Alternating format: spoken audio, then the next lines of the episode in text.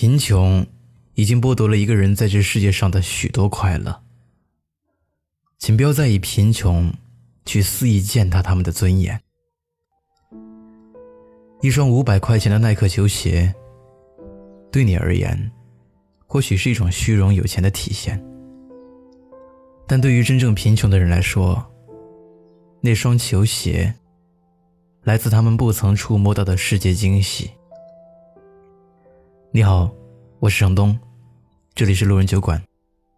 本期故事来源：方不见。我大学的时候有个同学，那年过生日，请几个朋友在学校外的大排档吃了顿晚饭，大概花了一百多块钱的样子吧。那几个朋友图高兴，去蛋糕店给他买了一个蛋糕。他的生日。总算有点过生日的样子了。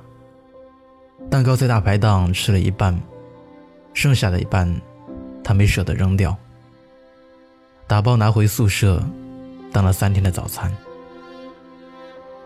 第二天，他收到一个从老家寄来的快递。他打开一看，高兴坏了，是一双耐克篮球鞋。他妈妈知道他喜欢打篮球。省吃俭用几个月，花了五百块钱给他买了双打四折的篮球鞋。他可宝贝那双球鞋了，因为他知道，那双球鞋是妈妈多么沉重的爱。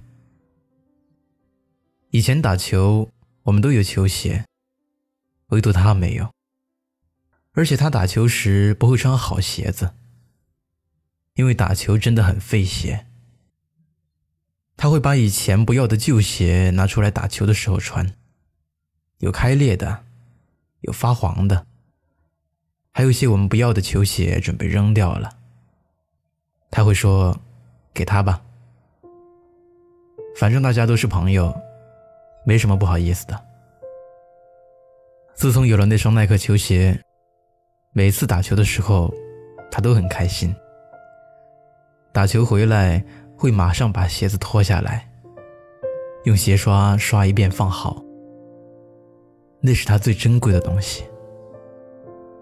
很多时候，我真的不想去揣测人心是恶的。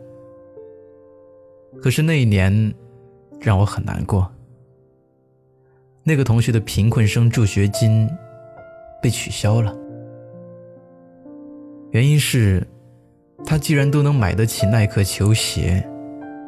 还算什么贫困生？那个同学一个人在宿舍哭了很久。那双篮球鞋，他再也没有穿过，也不再去篮球场上打球了。其实我知道，那双球鞋是一个母亲用尽全部力量给孩子的爱。每一个母亲都这样，就像我自己。高中的时候。妈妈总觉得两百块钱一件的 T 恤太贵了，她自己从来不舍得买，但给我买的时候会毫不犹豫。我想，每一个母亲都是这样，会把最好的给孩子，会不遗余力的希望孩子开心幸福，不要自卑。我不知道那时候是谁和老师告的状，我很鄙视那样的人。五百块钱的篮球鞋是一个母亲给孩子的爱，和贫富没有关系。也许母亲一辈子都舍不得买那么贵的鞋，但是为了孩子，她会在自己身上抠下一分一厘，慢慢攒着去给孩子换一个笑容。我不知道那些嚼舌根子告状的人，是看不见，还是没有想过。不要总觉得贫穷的人就不能穿一件好看的衣服，贫穷的人就不能吃一顿体面的食物，贫穷的人就永远要仰视你们的生活，贫穷的人就不配穿梭在你们的日常之间。我曾听过最恶毒的话，莫过于贫困生就应该有贫困生的样子。我想问一下，贫困生。是什么样子？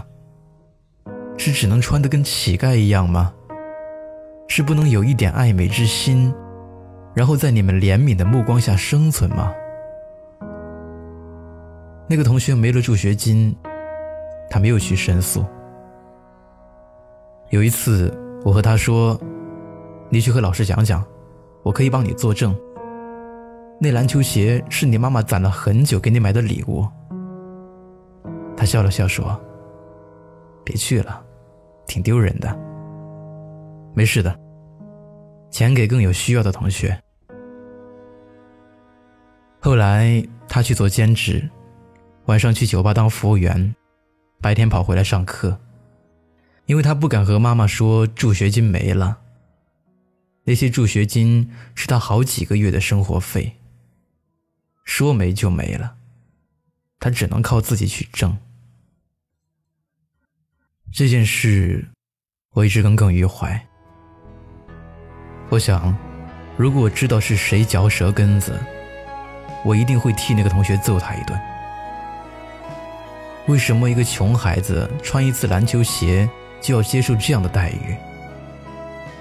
你没有看见他多宝贝那双鞋。也许在你心里，只觉得那是一双普通的名牌鞋，也不是很贵，花点钱就可以买到的虚荣。但是在他眼里不是，那是母亲的爱，是生活里的大事件。可能也是一生中最难忘、最贵重的礼物。他踩在板凳上，仰起头。一双篮球鞋，让他觉得靠近了大家的距离。明天冰雪封山的时候，着双脚站在你翻山越岭的尽头，正当年少。两千个秘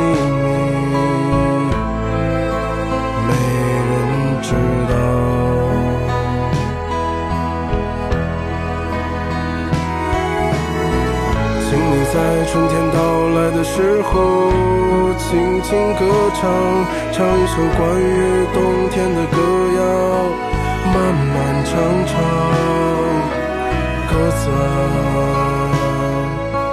在你温暖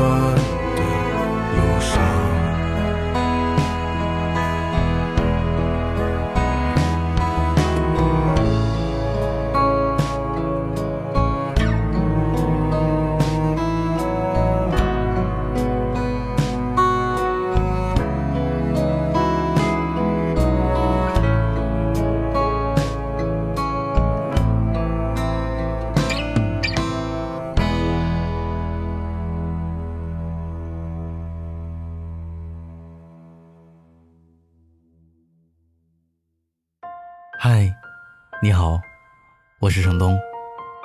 今天你过得还好吗？你可以在微信里搜索公众号“南方的冬”，只要你需要，我都陪在你身边。